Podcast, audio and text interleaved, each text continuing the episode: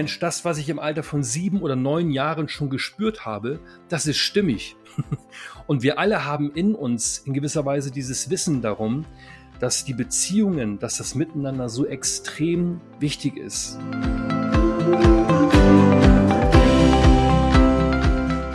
Kurswechsel Kindheit. Dein Podcast für ganzheitliche Bildung und Erziehung mit Andrea Schmalzel und Petra Rodenberg.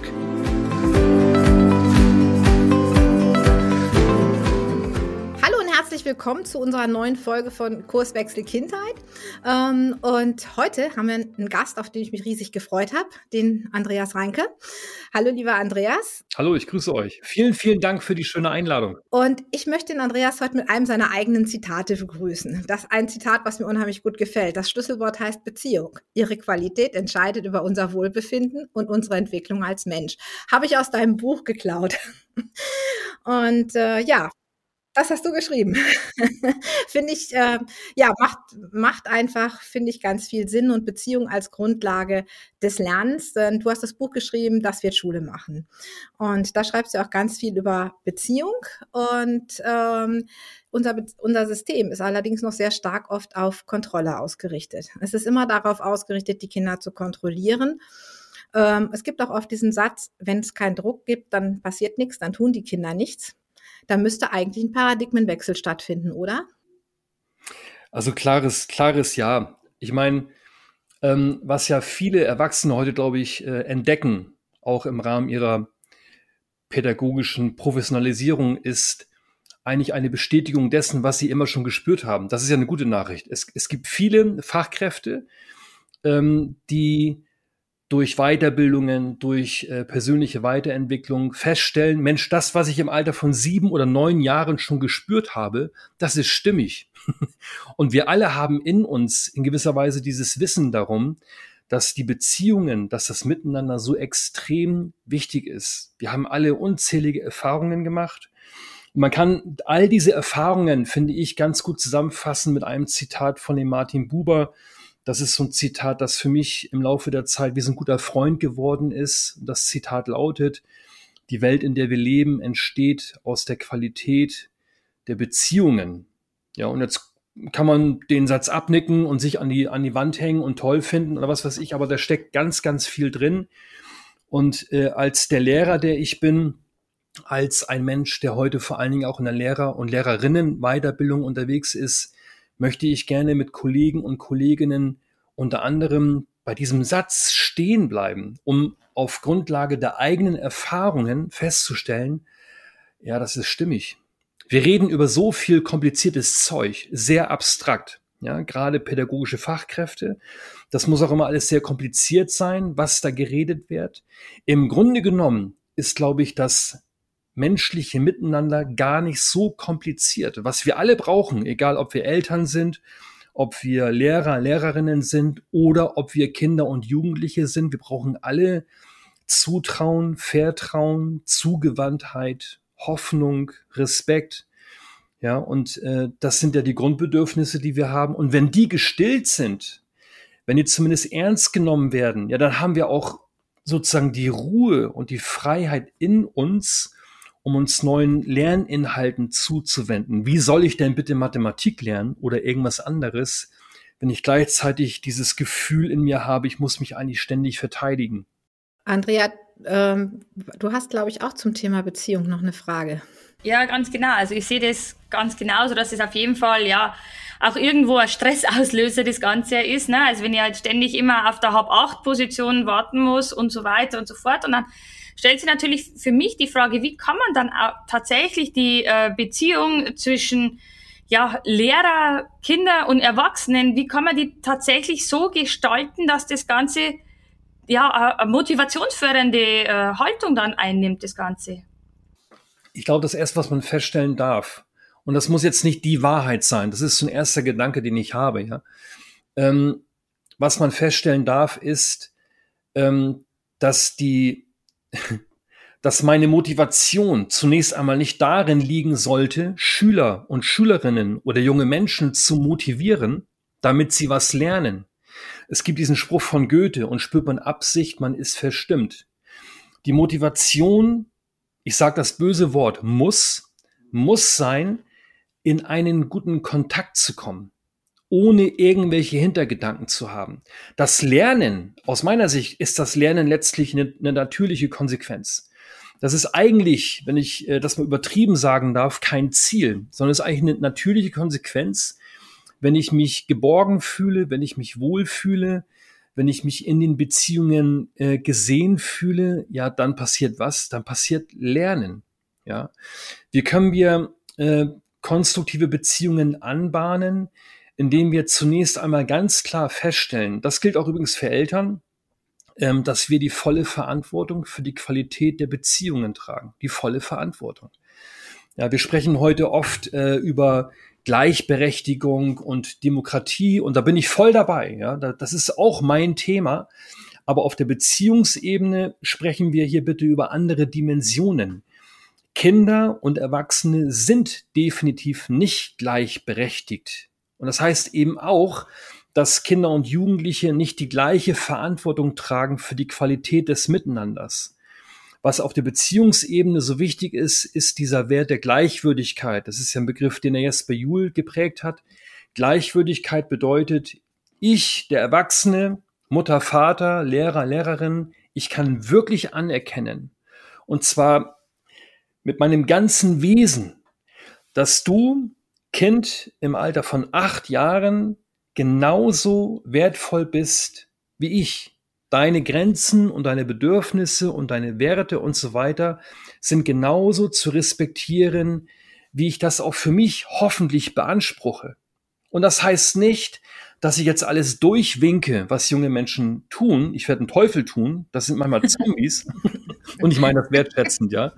ja. Ähm, das heißt, dass ich als der Erwachsene weiß, aha, hinter dem Verhalten mag es auch noch so schräg sein, da stecken universelle Grundbedürfnisse und auf, auf die Ebene darf ich eben unbedingt schauen. Ja. Wie kann ich das machen? Ich kann es nicht machen. Im klassischen Sinne kann ich eine gute Beziehung nicht machen. Ähm, auch hier wieder eine Grundvoraussetzung ist, dass ich mich als der Erwachsene vor allen Dingen auch mit meinen Prägungen ins Benehmen setzen muss. Ich muss ganz, ganz viel über mich selbst in Erfahrung bringen wollen. Ähm, denn wenn ich das nicht tue, treffe ich ständig auf die kleinen süßen Wesen, die diese ganzen alten Themen, diese unerledigten Angelegenheiten in mir äh, zum Aufploppen bringen. Und das ist nicht unbedingt eine große Freude. Ja? Also, und das ist für Lehrer speziell und für Lehrerinnen, das will ich noch gerne sagen, noch immer extrem ungewohnt, wirklich zu schauen, äh, was ist das eigentlich, ich hier als Mensch im pädagogischen Kontext? Was macht es eigentlich mit mir als Mensch? Ja, und das ist eins der großen Themen, mit dem ich unterwegs bin.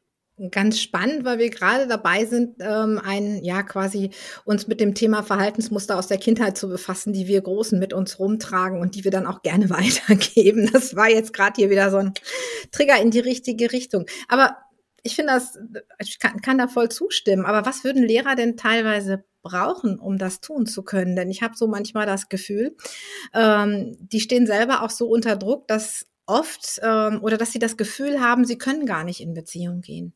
Oder sie können sich die Zeit nicht nehmen, in Beziehung zu gehen. Gerade jetzt in der Corona-Zeit habe ich das auch erlebt. Wenn dann Schule war, dann sollte auf einmal ganz viel passieren, in ganz wenig Zeit ganz viel reingequetscht werden. Wisst ihr, ich wünschte, äh, und das kennt ihr wahrscheinlich auch, ich wünschte, ich könnte jetzt einen Strang in die Hand nehmen und sagen, das ist das Grundproblem und wenn man das und so weiter, ne? Und dann hätte man das gelöst. Aber das ahnen wir ja alle und das wissen wir auch alle, dass diese ganze Geschichte deutlich komplexer ist. Ähm, ich schreibe gerade wieder ein Buch zum Thema Schule und ich merke, wie, wie verrückt man da regelrecht werden kann, ja, wenn man, wenn man äh, ständig um Ecken denkt und dann denkt man nochmal um die Ecke um die man gerade gedacht hat. Und dann denkt man, wenn ich jetzt nochmal um die Ecke denke, bringe ich mich selbst um die Ecke. Und also man kann da wirklich wahnsinnig werden, weil das so kompliziert ist. Ich will jetzt der Frage nicht ausweichen, ich will das nur vorausschicken. Ähm, was macht es so schwierig? Zunächst einmal haben die meisten von uns, die wir Lehrer und Lehrerinnen geworden sind, äh, auf Deutsch nichts darüber gelernt über Beziehungskompetenz. Wir sind in bestimmten Bereichen sehr gut ausgebildet worden, das will ich gerne betonen. Ähm, das sind so diese schultypischen Dinger, ne? Also Wissensvermittlung und Methodik und so. Da, da, da ist schon Fachwissenschaft, da ist schon eine Menge angelegt worden. Aber im Bereich der Beziehungskompetenz, das heißt, wie kann ich eigentlich qualitativ hochwertige Gespräche führen? In der Klasse, mit Eltern und so weiter. Das haben wir nicht gelernt. Wirklich nicht. Wir haben was, was weiß ich, Kommunikationstechniken. Wenn es gut lief, hatten wir mal ein Seminar zum Thema Kommunikationstechnik oder Schulz von Thun mal zwei Stunden. Und das war lustig. Aber das ist, das geht dann nicht in die Tiefe. Das ist Punkt eins. Das zweite, was wir nicht gelernt haben, und das soll jetzt nicht entschuldigend daherkommen, das ist dieser große Bereich der Selbstführungskompetenz. Das heißt, wie gehe ich eigentlich mit mir in Beziehung, während ich mit dir oder mit anderen in Beziehung gehe? Der dritte Bereich, und deswegen kann ich das Thema Beziehungen mit dem konkret oder von dem Konkreten nicht mehr losgelöst anschauen. Der dritte große Bereich, das sind de facto die vorherrschenden Strukturen an unseren Schulen.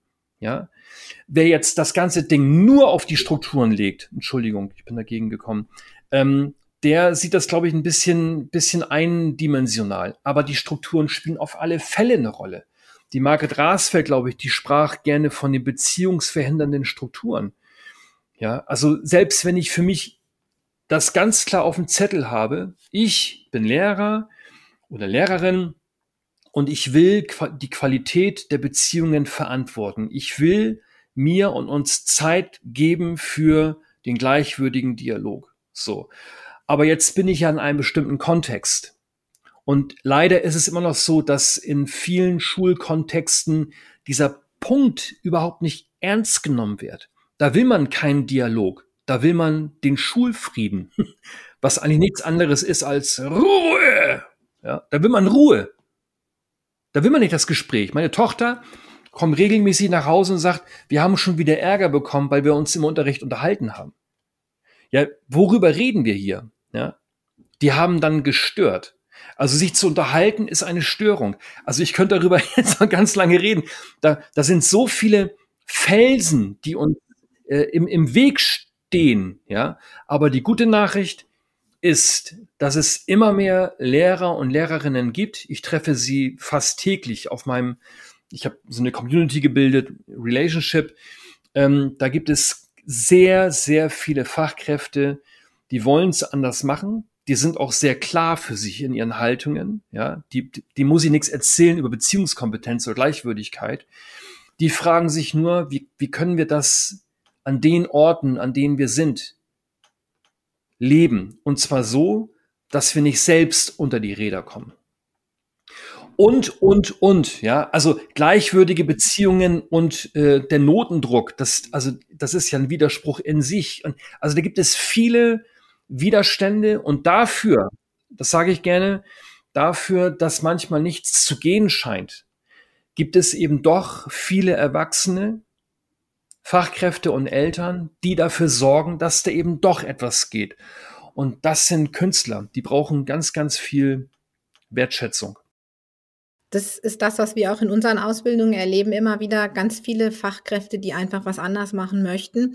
Und bei uns war jetzt letztlich einfach mal das Thema nicht Bildungsrevolution, sondern wir brauchen Bildungsevolution. Wir brauchen eine Entwicklung von innen heraus, weil wenn wir auf die Entwicklung von oben oder von außen warten, dann wird sich nie was tun. Also, dass ganz viele einfach merken, ja, ich für mich, ich kann einfach was ändern. Und wenn das nur so ein ganz kleines Stückchen ist und wenn das ganz, ganz viele sind, die dieses kleine Stückchen verändern, dann, äh, dann tut sich einfach auch was. Die Frage ist, ähm, aus deiner Erfahrung heraus, wenn wirklich Beziehung gelebt wird, einfach auch um vielleicht Leute neugierig zu machen, für die das Thema jetzt vielleicht ein bisschen neu ist, die noch nicht so in dem Thema denken. Was verändert sich? Um auch vielleicht Hoffnung zu machen, um vielleicht die Leute, ja, zu triggern, mal darüber nachzudenken, was zu verändern. Es verändert sich ganz schnell der sogenannte Duft in der Bäckerei. Das ist eine Formulierung, die ich geklaut habe aus einem Buch namens Neue Führungskompetenz. Ich finde diese Formulierung herrlich, ja. Man könnte auch sagen, das Klima, die Atmosphäre und so weiter. Der Duft in der Bäckerei verändert sich sofort, wenn es uns gelingt, anders und vor allen Dingen auch konstruktiver mit den Menschen in den Dialog zu gehen. Und das ist eine sehr gute Nachricht. Wenn wir darauf warten, dass die großen äh, Reformen kommen, die große Revolution. Ähm, ich gebe die Hoffnung nicht auf, aber das wird noch dauern. Vor, vor 15 Jahren haben schon namenhafte Experten und Expertinnen gesagt, in 15 Jahren sehen unsere Schulen ganz anders aus.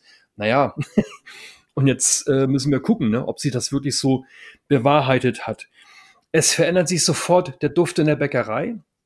Es ist in gewisser Weise auch riskant, respektvoll mit jungen Leuten zu sprechen, weil dadurch gibt man auch ein Stück weit die Kontrolle ab. Wir haben an unseren Schulen so eine Art Kontrollwahn.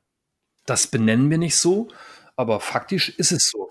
Ja, wenn ich, wenn ich gleichwürdig mit jungen Menschen in Beziehung gehe, wenn ich mich wirklich für sie interessiere, wenn ich zuhören will, wenn ich ihnen einen Besuch in ihrer Erlebniswelt abstatten möchte, ähm, dann ermutige ich sie auch mehr, ich zu sein. Und da haben viele Kollegen und Kolleginnen Angst davor, dass sie dadurch sozusagen die Büchse der Pandora öffnen. Also da ist ganz viel Angst. Wir wollen, wir sagen immer, wir wollen starke Kinder und Jugendliche. Ja? Also wer, wer als Politiker oder Politikerin punkten will, stellt sich auf, ein, auf, ein, auf eine Kanzel oder was weiß ich vor dem Mikrofon und sagt, wir brauchen starke Kinder und so. Aber wollen wir das wirklich? Ich glaube, wir haben eine große Angst davor, dass wir junge Menschen schon deutlich früher in die Selbstverantwortung begleiten, in die Selbstwirksamkeit, ja, und in dieses mutige, äh, hier bin ich. Dann auch wieder zurückzugehen, ist sehr schwierig. Ne? Also wir waren zwei Jahre raus aus dem System mit unserer Tochter und ähm, die ist jetzt wieder zurück, weil das Thema Abitur eben hm, in Deutschland fast doch nur, nur innerhalb der Schule zu verwirklichen ist. Und die dann auch zu mir sagt, naja, aber eigentlich wird mir jetzt alles vorgeschrieben, was ich früher alleine machen konnte. Das, also ich kann jetzt nicht so viel dazu sagen, aber was ich ja dann weiß, denke ich, ist, dass deine Tochter schon ein bisschen älter ist, ja, dann kann man das vielleicht ne? schon ein bisschen besser mittragen, ja, und auch reflektierter.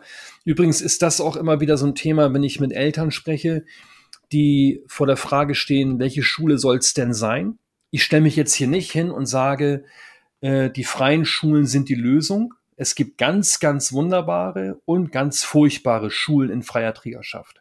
Aber um das aufzugreifen, es gibt Eltern, die fragen sich, Mensch, ist das eine gute Idee, mein Kind an eine Schule in freier Trägerschaft zu geben, von der ich genau weiß, die ist gut, ja, und die arbeiten da halt so ein bisschen offener. Dann haben viele Eltern die Angst davor, naja, aber was ist dann ab Klasse 5 oder ab Klasse 7 oder was weiß ich? Hier will ich gerne Mut machen und sagen, jedes Jahr, also jeder Tag, den Kinder in guten, in Anführungszeichen, Umgebungen verbringen dürfen, ist ein gewonnener Tag. Und mit, mit 15, 16 ist man definitiv schon mal anders davor als mit sechs oder sieben. Ja, also deswegen im Zweifelsfall würde ich sagen, yo, no risk, no fun. Du machst ja eben auch, du hast ja vorhin erwähnt gehabt, dass du ja auch ähm, das Programm, das Relationship-Programm ins Leben gerufen hast. Magst du da vielleicht einmal noch kurz was dazu erzählen, weil ich glaube, das hat sich ganz interessant angehört, wo du vorhin so ganz kurz angesprochen gehabt hast. Ich versuch's mal kurz, ich bin ja auch Lehrer und das, also das Kurzfassen ist ja für einen Lehrer nicht so einfach, das, das merkt ihr ja auch schon. Probier's doch mal. ich probier's. Also ich begleite Eltern und Lehrer, Lehrerinnen äh, seit einigen Jahren, ja, ähm, so, und das hat mir immer schon viel Freude bereitet. Seit vier Jahren bin ich ungefähr hm, als Freiberufler unterwegs. Und da habe ich einmal festgestellt, ähm, ich möchte ein bisschen wegkommen von diesen Einzelveranstaltungen. Also einmal an eine Schule kommen, einmal ein Beratungsgespräch. Und dann habe ich eine Online-Plattform, eine Community gegründet, die sich Relationship nennt. Da sind Eltern eingeladen, Lehrer, Lehrerinnen, die können eine Jahresmitgliedschaft äh, abschließen und haben dann die Möglichkeit, unter anderem mit mir ähm, wöchentlich in den Dialog zu gehen. Also da geht's immer um diesen gleichwürdigen Dialog, immer um, um, um diesen Raum, in dem wir die sein können, die wir sind. Ja, viele berichten davon, dass sie sich gerne austauschen möchten, aber in ihrer Umgebung ist es eigentlich gar nicht möglich weil ständig Leute da sind, die es besser wissen. Ja, und Besserwisser braucht kein Mensch. So, und ähm, in diesem Raum lassen wir uns sehen, als die, die wir sind. Tut wahnsinnig gut. Ähm, da gibt es Kurse für Eltern und für Lehrer, Lehrerinnen. Ich habe zwei Online-Kongresse gemacht. Ähm, da sind alle Interviews dieser Online-Kongresse mit dabei. E-Books, jetzt schreibe ich gerade wieder ein E-Book zum Thema Schule. Also da steckt eine Menge drin und äh, das bereitet mir viel Freude und wie gesagt, ist eine Online-Geschichte. Ähm, ich freue mich auch wieder auf Offline-Veranstaltungen. Ich habe aber diese Online-Geschichte auch schätzen gelernt, ähm, gerade auch ähm, was Eltern betrifft, äh, weil Eltern oft das Problem haben, dass sie eben nicht mal für ein Wochenende irgendwo hinfahren können. Da kann man sich abends hinsetzen, einen Wein trinken oder einen Jasmintee und dann kann man äh, so ein bisschen an seinen Themen arbeiten. Und das ist echt, das ist schön.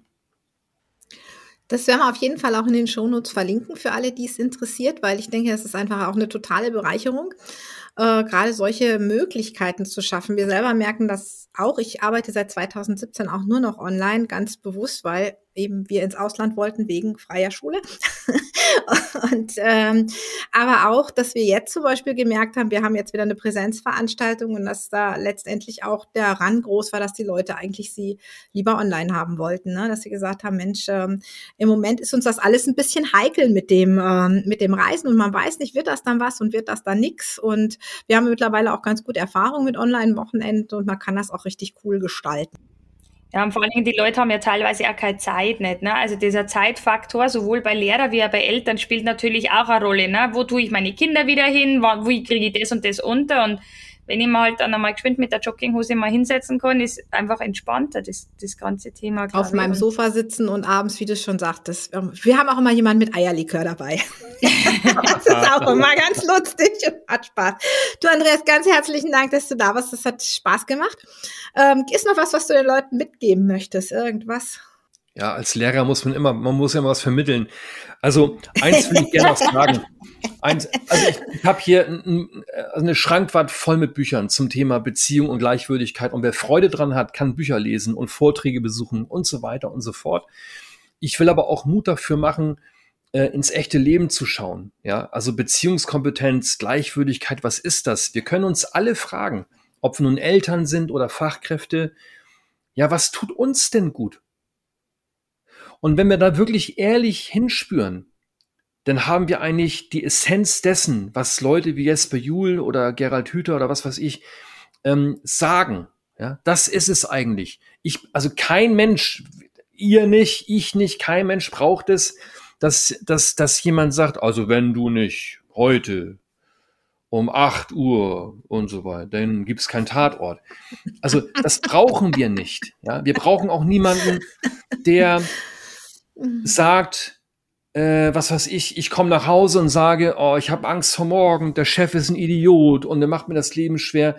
Wenn da meine Partnerin zu mir sagen würde, ähm, also Andreas, diese Angst, die bildest du dir nur ein und das geht da nicht, ja, oder was macht eigentlich deine Therapie oder so. Also wirklich ins echte Leben hineinspüren, halte ich für deutlich wichtiger, als ja. noch ein Buch zu lesen. In uns ist und da schließt sich vielleicht der Kreis, in uns ist ganz, ganz viel Wissen, auch Körperwissen. Und wir wissen eigentlich sehr viel darüber, was uns gut tut. So, und das, ja. glaube ich, ist auch etwas, was Mut macht. Super, danke schön. Ich glaube, das ist wirklich eine, eine ganz coole Sache und äh, wir freuen uns, dass du hier warst. Äh, ja, und bei uns gibt es ja dann im Oktober wieder die Kinder- und Jugendcoaching-Woche, aber ist noch ein bisschen hin. Und dann ähm, nochmal herzlichen Dank und macht's gut, ihr Lieben. Tschüss. Danke.